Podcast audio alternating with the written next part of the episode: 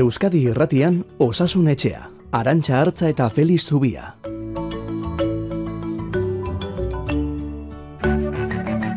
Kaixo, egun onda izuela denoi, Osasun Etxetik.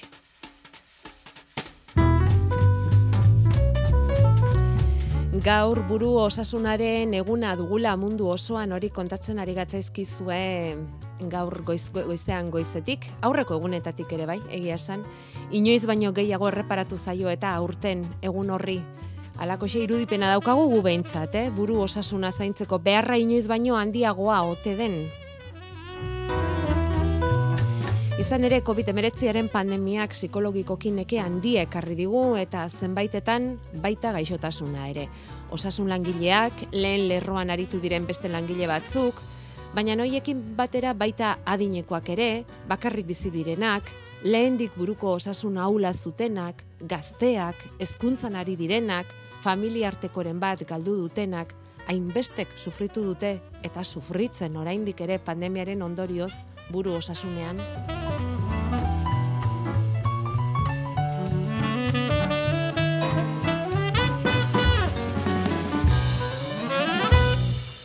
Feliz Tubia kaixo egunon.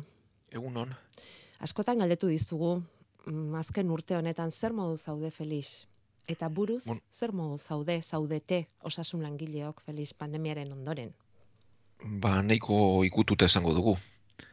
Nik uste modu eramangarri batean, baina nahiko ikututa, ez? E, denok daukagu, bueno, asko eta asko gintzat insomnioan niri bai lehen ez nintzen lo luze egiteko, eta orain gutxiago, e, amez gaiztuekin, e, antzietate puntu batekin konzentratzeko gaitasuna asko galduta, gero atzedenarekin pixka bat berreskuratzen dugu baina atzera galdu, eta bueno, badira lanak, eh? eta badira lanak esaten dutenak, ba, COVID-arekin lehen lerroan jardundakon artean, ba, uneko geita bostak dituela antzietate arazolarriak, eta uneko geita bostak edo baitare burnout edo erreta egotearen sindromearen zeinu larriak, ez? Hori osasun langileen artean eta gainontzean ere baba ditugu arrastuak bai. Mm, bai. Horixe aditu eta ikerrariek azaldu dute depresio eta antsietate kasuak asko ugaritu direla pandemiaren ondorioz eta bereziki nabarmentzen dutena da aur gaztetxo eta emakumezkoetan gertatu dela hori. Hoiek aldira buruko gaitzen alorrean nabarmendu beharreko puntuak? Bueno, nik uste hau askoz sakonago aztertu beharreko kontua dela, ez? E, buru osasunak beti izan du tabu puntu bat. Hmm. Eta gero, e, zientifikoki lantzeko ere e, arazo handi bat, eta da, e, hemen ez dagoela neurtzgailu oso fidagarririk, edo neurgailu guztiak hizkuntzan eta elkarrizketetan e, oinarritzen direla, ez? Oda, nik beste gaixotasun baten aurrean, egin itzazke laborategiko probak, egin itzazke irudi probak, egin itzazke bestelakoak, psikiatraren alorrean guzti hau ez da, eta gero horri lotzen baldin badiogu da, berez espezialitateak duen zailtasuna, eta mendik nira itormen guztia psikologo eta psikiatrai, zeizugarrezko lan egiten dute, hori kontuan hartuta. Eta gero beti izan duen tabu e, puntu hori ez, eskutatzeko joera hori. E, pentsa duela irurogi urte arte gizartetik erabat aldentzen zirela ez? Orduan, e, hor bada poltza bat edo bada aztertu esten zerbait, bere zeltasun guztiekin, eta guzti honi ba, argi eman behartzaio, baliabideak eman bertzaizkio eta zerbait egin beharra dago, ez?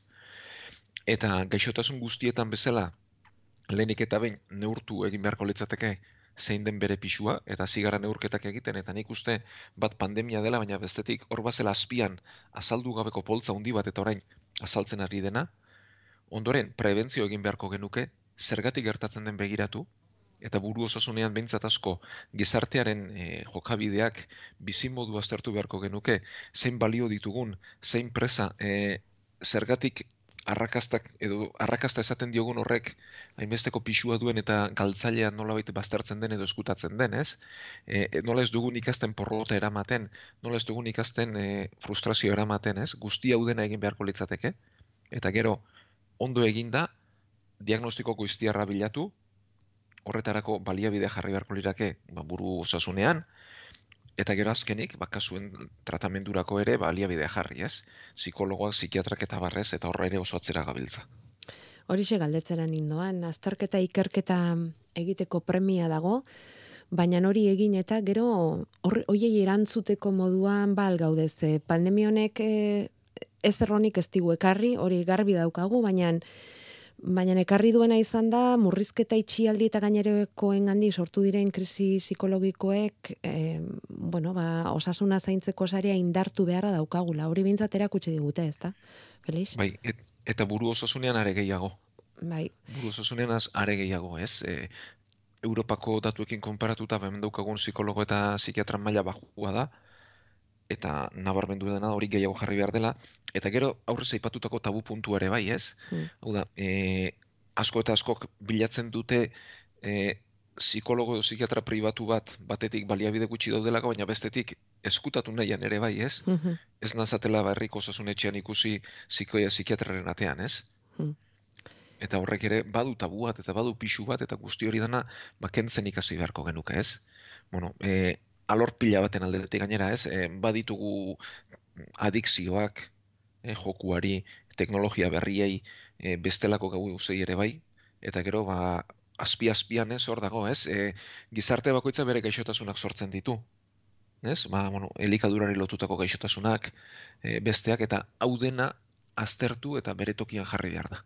Mm Bueno, Pedro Sánchez katzo bertan iragarri zuen ehun milioiko aurrekontua buru osasunari lotutako plana burutzeko gutxi egi dela bere ala kritika egin diote 2000 eta bederatzitik berritu gabe zegoelako gaitz hauek lantzeko Espainiar gobernuak duen estrategia. Horrek zerbait esaten du, ez? Bai, ba, adierazten du utzikeria gogo falta baina baita tabua ere, ez? Bai, eh, askotan ari zara aipatzen tabuarena, baina ez da elgarari pixkanaka pixkanaka hori gainditzen, Feliz? Psikologoaren gana joan behar dugula esateak, bai, ora indik ere horren besterainoko erreparoa ematen du? E, nik uste baietz, nik bai. uste baietz. Bai, eta gero e, horri bere garrantzi ematea eta azaleratzea, ez? Hau da, 2000 eta bederatzetik egin gabe baldin badago, bai. ba, arrazoi asko daude, ez? Bai. Eta aurreko ere ziurretzela primerako izango, eta etzela puntako, mm. bueno, badakigu, ez? Mm -hmm. Azpiti gabiltzalako. Hmm. Beraz, e, nik uste bai, balen lerrero ekarri behar dela buru osasunaren arazoa, baliabidea jarri. Eta gero hemen inoiz aipatu izan dugun bezala ez da, ingurukoak ere pixka bat seinalei alerta egon, ez? Eta ez da beti erresa izaten, baina laguntza beharrean dagoen pertsona hori laguntza beharrean dagoela jabetzen ikasi edo alegina egin behintzat, ez da, gero laguntza emateko.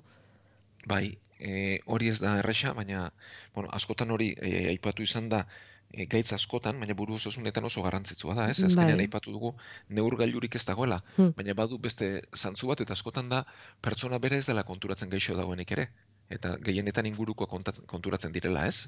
Eta nola esan, baina bueno, e, bentsat zer arazo bat ikusten dugunean, meseda hundi egingo diogu, arazo hortazo hartarazten badugu, laguntza eskentzen bazai horrekin batera, eta bideratzen baldin badugu laguntza espezializatu hori eskatzera, ez? Bai. Eta ze askotan depresioa duenak ondo esan nabarituko du, ezina nabarituko du, baina behar bat ez dakit nola jokatu, ez dakit benetan bere sentsazioa den edo zei puntutarainokoa den, eta ingurukoen laguntza horrek ba, asko bultzatuko du. Zuk hasieran aipatu duzu, osasun langileok ze sintoma dituzuen ez, edo ze sentitzen duzuen balorik egin ezina, urduritasuna, antzietatea, konzentratzeko falta, bai. jende gehiago ere egon daiteke horrela bai eta asko, ez? Eta adibidez antzietate arazoak izugarri biderkatu dira. E, bueno, horrela dagoenak, hau da, ez dezala laguntza eskatzeko premi, e, beldurrik izan. E, gauza harina baldin bada, eta ez badu gehiago behar, hobe. Eta gero, gara izarrapatuta beti harinagoa izango da, terrezagoa izango da, luzatuta baino. Beraz, ez dezagula beldurrik izan, kezkarik izan, gure ezinak azaltzeko eta laguntza eskatzeko, ez? Hori da, eskatu bintzat egin behar da laguntza. Gero eta pandemiak hori ere karri du, ez? Felix, horrelako, bueno, eta o, buru osasunaren kasuan bezala beste gaitza askotan, baina pandemiarak izan du lehentasuna eta horrelako kasuak, ba, lehen arretan eta pixka bat, eh, atzeratu egin dira, edo arreta emateko zailtasuna, luzamenduak eta sortu dira, eta, eta bueno, ea bai. poliki-poliki konpontzen joaten diren. Hori da, e, lehen arreta guztia e, modu presentzialean lanean maila oso apalean ibili da, eta asko telefonikoki egin da, hau ezin da hmm. telefonikoki egin. Ez ba. Ez, ezin da telefonikoki egin. Hau, hartu beharra dago, osatu beharra dago, baina nik uste plan oso bat beharko litzatekela, e, ez dut Espainiako gobernuren plana ondo irakurria, baina ziur nago plan on bat behar dugula, zabala behar dugula, eta denon artean, eta osasun langile guztion ardura dela, eta puntan leudeke psikologo eta psikiatrak, baina oinarritik lan egin behar dugula, puntara kasu gutxi iritsi daitezen, eta iristen diren horiek ondo tratatuak izan daitezen. Urriaren amarra mundu osoan buru osasunaren eguna izango da. Ongi etorri denoi osasunetxera. Amarrak arte, igandero bezala, Euskadi ratian.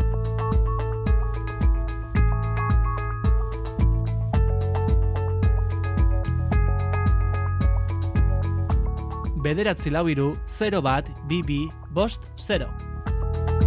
Hori da gure erantzun gailua.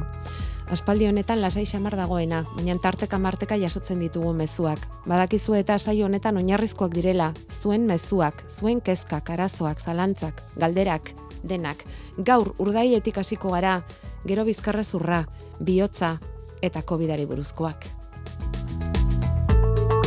Gutxitzen doaz, COVID-19 buruzko galderak kezkak baina desagertu, inoiz ez dira desagertu. Baina esan da bezala, urdailetik hasiko gara, helikobakter pilori urdaileko bakterioa delako, ez da, Feliz? Bai, bueno, berez beharrez lukeen bakterio bada, baina horra saltzen da azten denean. Bai, bai. E, xamorro bada, urdailean azten da, eta urdailaren azala urratzen du.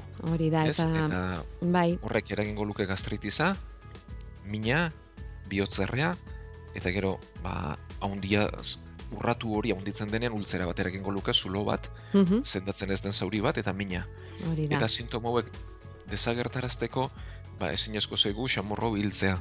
Ze bestela sintomak arindu ditzakegu baina berriz azalduko dira ba sintoma hoien kontrako botika kentzean. Orduan, e, tratamendu nahiko gogorreko bakterioa da, bueno, badu berezitasun bat eta da oso askunde mantzokoa dela. Eta gero, e, horregatik behar du e, tratamendu luze bat.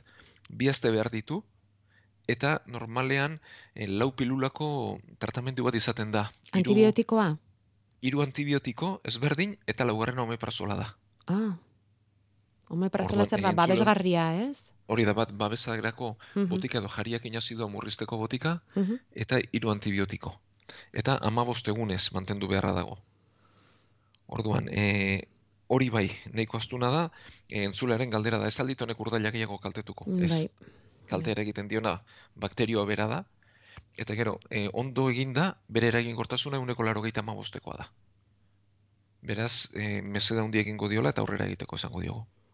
Ez dezala, pentsa horren beste botika hartzeak, ez? Urdaila kaltetuko dionik alderantziz. Bakterioa da kaltea sortzen ari zaiona eta bakterio horri kontra egiteko tratamentua da ba hasiera batean fuerte xamarra dirudiena, baina beharrezkoa bakasu honetan. Jende askok dauka bakterioa hau, ez da, Feliz, eta latoso xamarra da, ez da? Bai, i, bueno, oso sarria saltzen dena da, bueno, bai. urdaileko arazoak dituenei beti begiratzen zaie, Hm, eta erditik angora, ba, bakterio dutenak dira, asko azaltzen da, sendatzeko ba, nahiko gogorra da, baina behin sendatuta sintomen hobekuntza nabaria egitzaten da.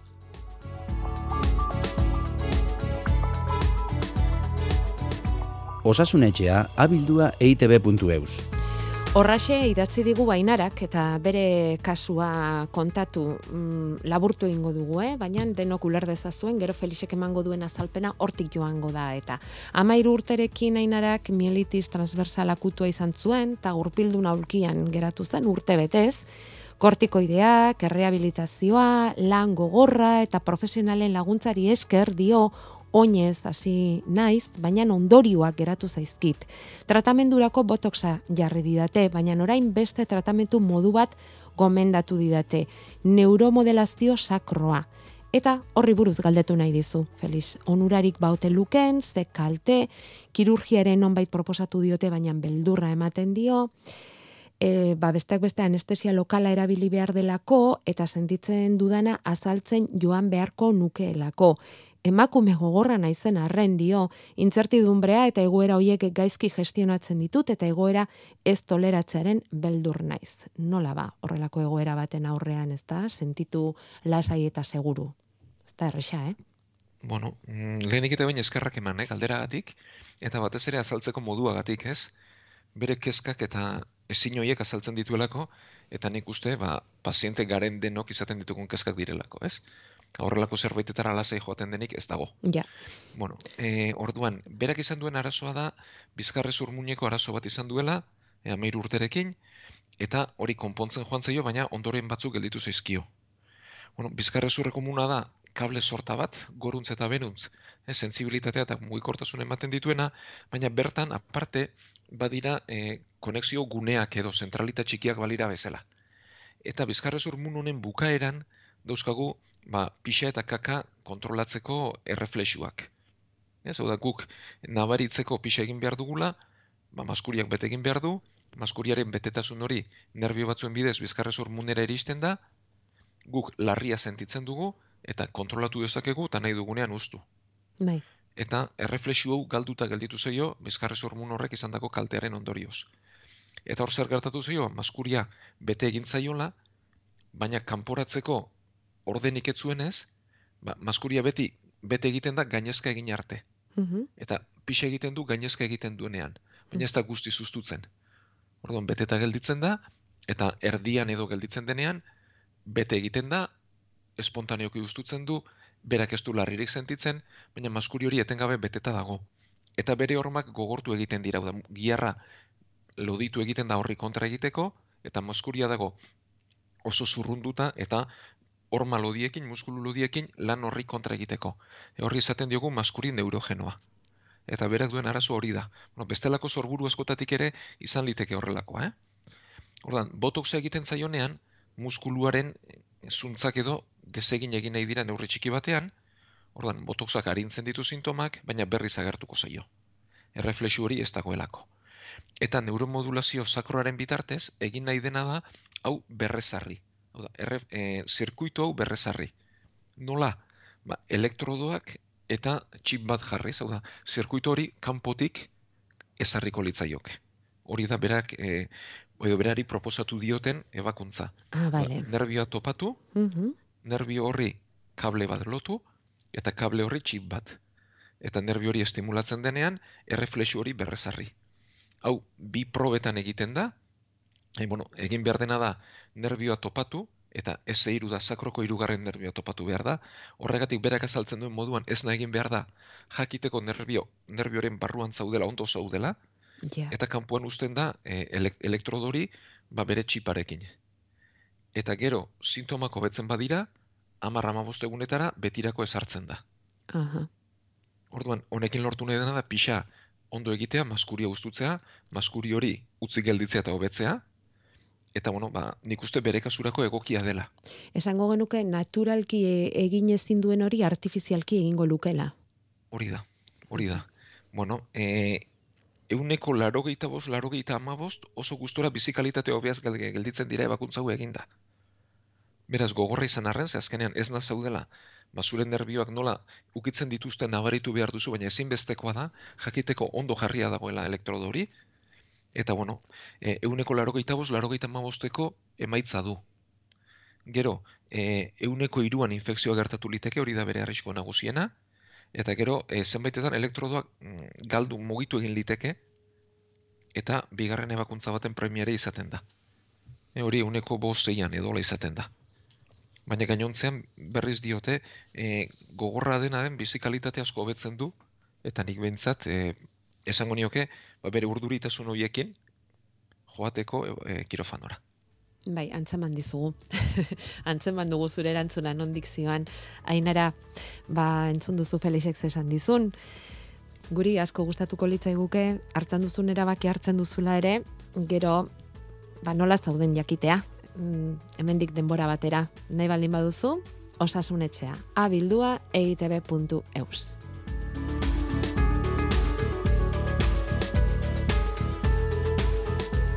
Feliz Zubia Donostia Ospitaleko zainketa berezien unitateko medikoarekin, zerbitzu buruarekin, berarekin igandero bezala bera da azalpenak ematen dizkiguna. Eta hemen zure gaietako bat Felix bihotza berrogeita hiru urteko entzule honek estrasixtoleak ditu, esan digu medikoak ez diola garrantzi apartekorik eman, baina berak eskaturi dago, eta nahiko luke horri buruzko azalpenak ematea, eta guk ere bai. Ze uste dut, inoiz edo baina ipatu izan ditugula estrasistole horiek, baina aztuta eta atzenduta dauzkagu. Bai, bueno, e, estrasistoleak garaiz aurretikako taupadak dira. Eh? Oda, bihotzak badu bere erritmo bat, erritmo normala tok, tok, tok, tok, tok litzateke, eta hor bat aurreratu egingo litzateke. Oda, tok, tok, tok, pixka gelditu tok, tok, tok jarraituko genuke. Aurreratzen den taupada bada. eh? Bueno, bihotzak badu jarduera elektriko bat, bi aurikulu eta bi ventrikulu ditu, eta normalean erritmoa aurikuletan sortu, eta ventrikulue jarraitu egiten dute. Eta orduan, estrasistolea da, bai aurikulan edo bai ventrikuluan sortzen den, garaiz aurreko taupada bat. Bueno, e, normalean ez dute sintomarik eragiten, eta sortzetukotan ba, lepoan trabatxon bat edo palpitazio sentsazio bat litzateke, baina nahiko harinak dira. Orduan, e, horrelakoak ikusten ditugunean, batez ere aurikularrak badira, aurikuletan sortua baldin badira, ez dugu ezer egiten. E, e, bai komeniko litzatekela, bai aurikula edo bai ventrikulutakoak izan, estimulatzaileak kentzea. Tabakoa, alkola, kafea, eta noski e, anfetamina, kokaina, tantzerako droga guztiak, ez? Eta gero, e, tiroide hormonak begiratzeko mediko litzateke, ze batzuetan tiroide hormonek bihotza gehiagi estimulatzen dute. Eta behin hori eginda, ez litzateke zer egiten berrik. E, tratatzen diren e, kasu bakarrak dira, ventrikulutakoak eta oso sarria saltzen baldin badira. Eba dira pilulak, hauek murrizteko.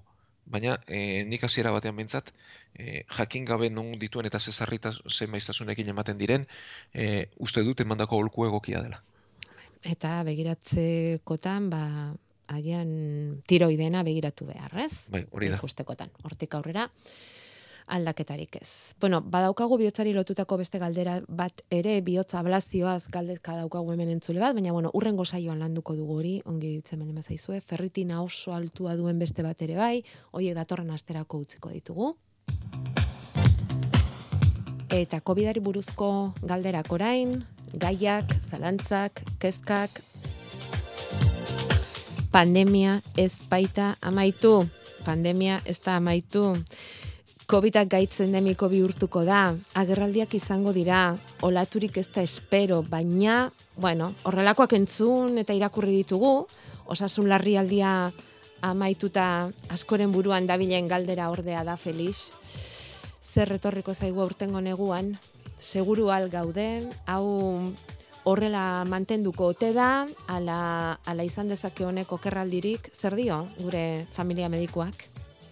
Ba, hortxe mantenduko dela ziur, hau da, e, nik uste transmisio handia neurri bat ementzat kontrolatu dela, ikusi dugu orain arintze guzti honekin eta dena zabaltzearekin zer gertatzen den, baina nik ez dut espero izugarrizko gorakadarik, bai gorakada txikiak, Baina gaitza hor dago, hau da gaitza ez da desagertu. Egia da, e, gizarte mailan edo batez ere osasun sisteman zuen eragin handi hori arintzean neurriak arindu litezkela, baina gaitza hor dago, mhm. eta pertsonak e, gaixotuko zeskigut, eta horreko zeskigu, eta pertsonez bentsat arduratu behar dugunez, ba nik uste e, musukoa, bentsat barrualdeko musukoa mantendu behar dugula, eta gero, e, kasuren bat baldin bada jarraipena ondo egin eta isolamenduak ondo egin, ze bestela ba, larriago edo e, immunitatez eskaxago dagoen norbetek ordaindu dezake, ez? Bai.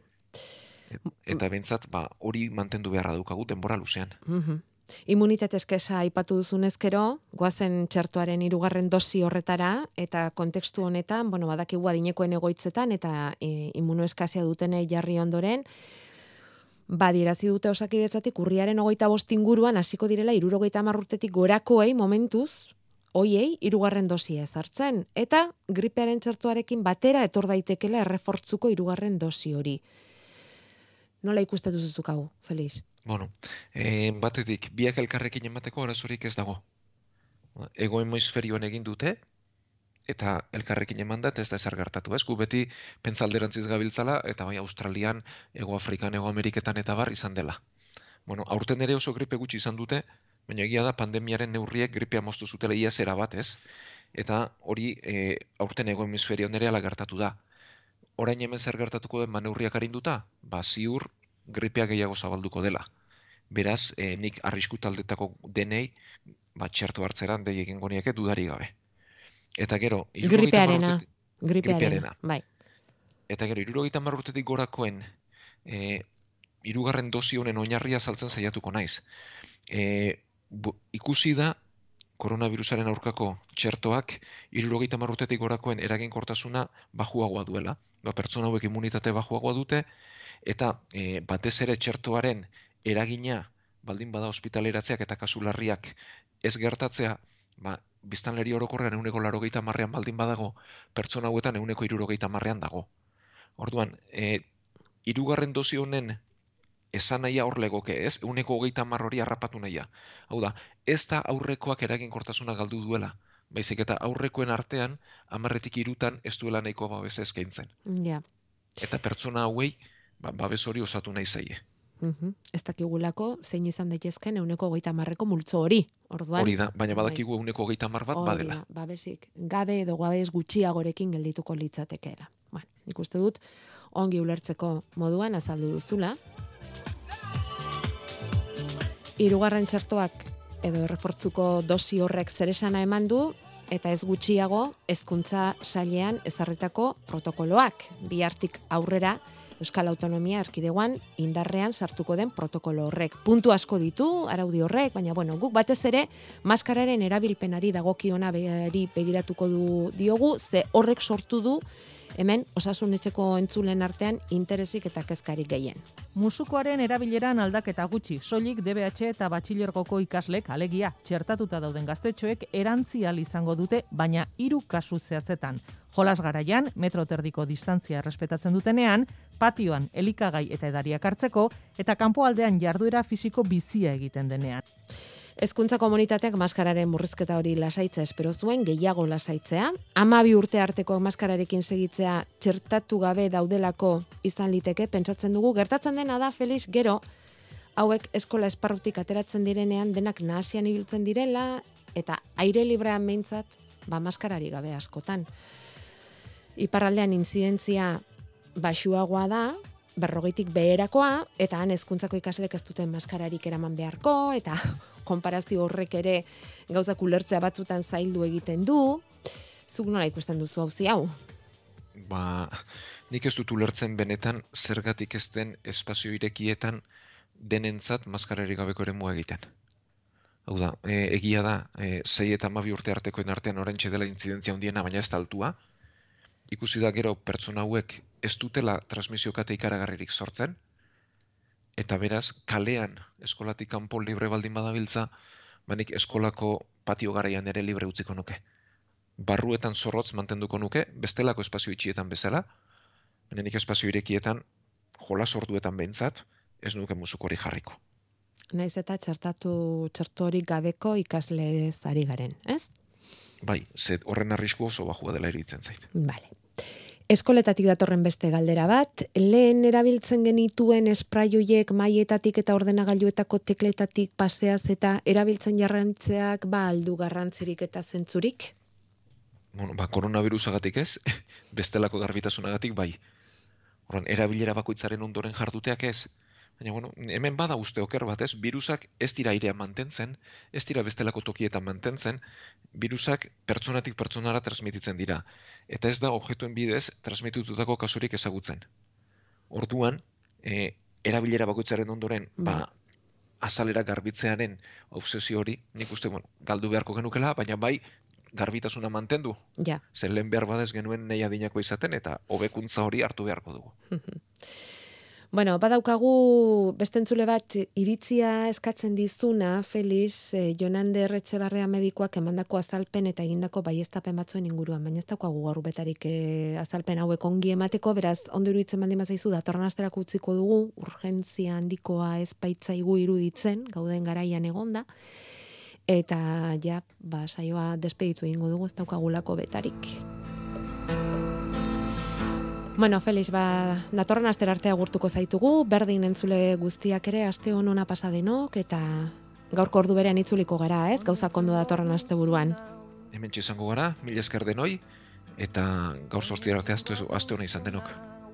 Jukatzen zuen auzoak funtzionariari langileak tabernariari mozkorrak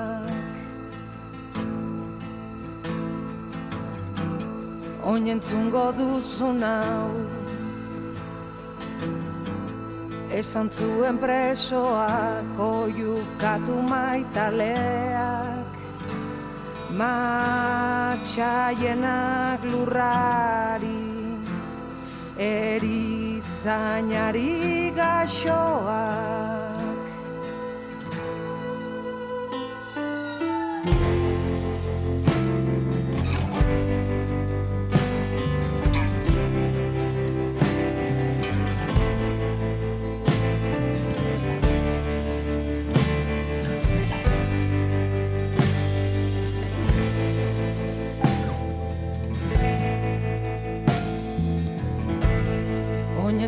duzu nau Oin entzungo duzu nau entzun zen behin irulegin Entzun zen oionen Entzun zen erri berri